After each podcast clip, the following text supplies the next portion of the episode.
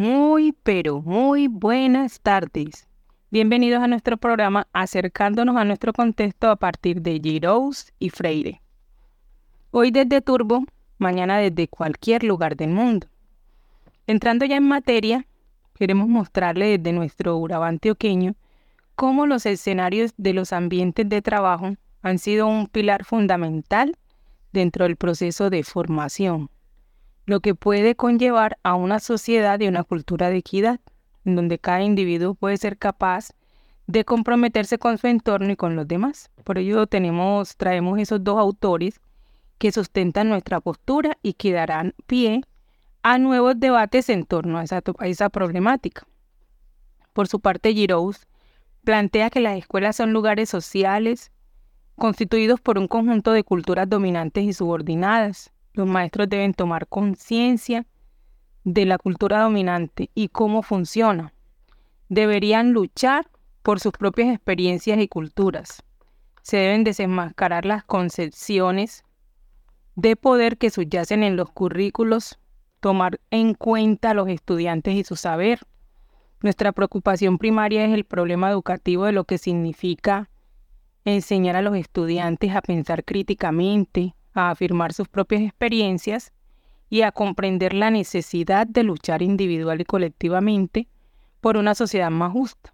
En tal sentido, este autor plantea la formación como un proceso de concienciación de los estudiantes en pro de la construcción de un pensamiento propio, ligado tanto al reconocimiento de sus condiciones materiales y sus experiencias como productoras de conocimiento, como a las posibilidades de transformación de aquellas condiciones que le impiden ser y reconocerse, dado que el currículo actual manifiesta las relaciones entre sociedad y escuela, de tal manera que los profesores solo transmiten actitudes, normas y creencias incuestionadas. Además, confirman determinadas formas de opresión institucional que están ligadas directamente con el sistema capitalista que los oprime.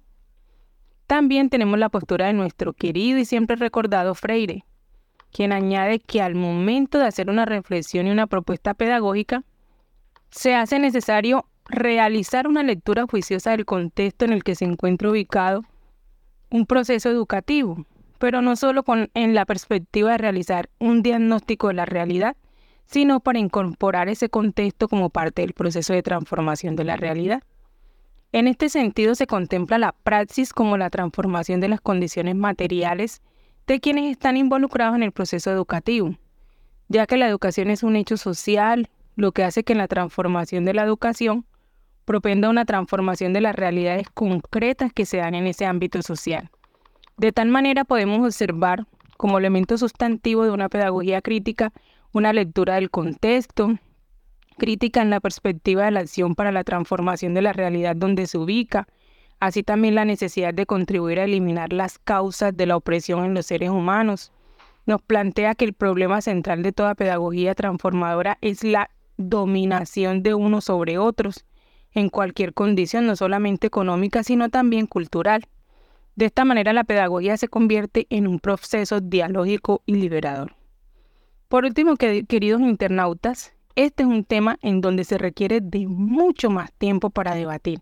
El tiempo es muy reducido en estos espacios, pero si hay un compromiso desde nuestro, desde nuestro contexto por todos y cada uno de los entes que hacen parte de los escenarios educativos.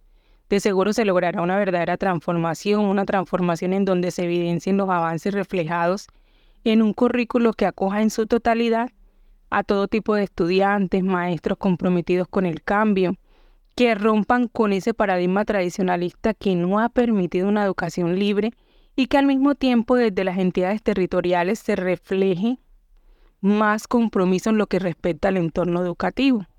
Bueno, se nos acabó el tiempo de nuestro programa.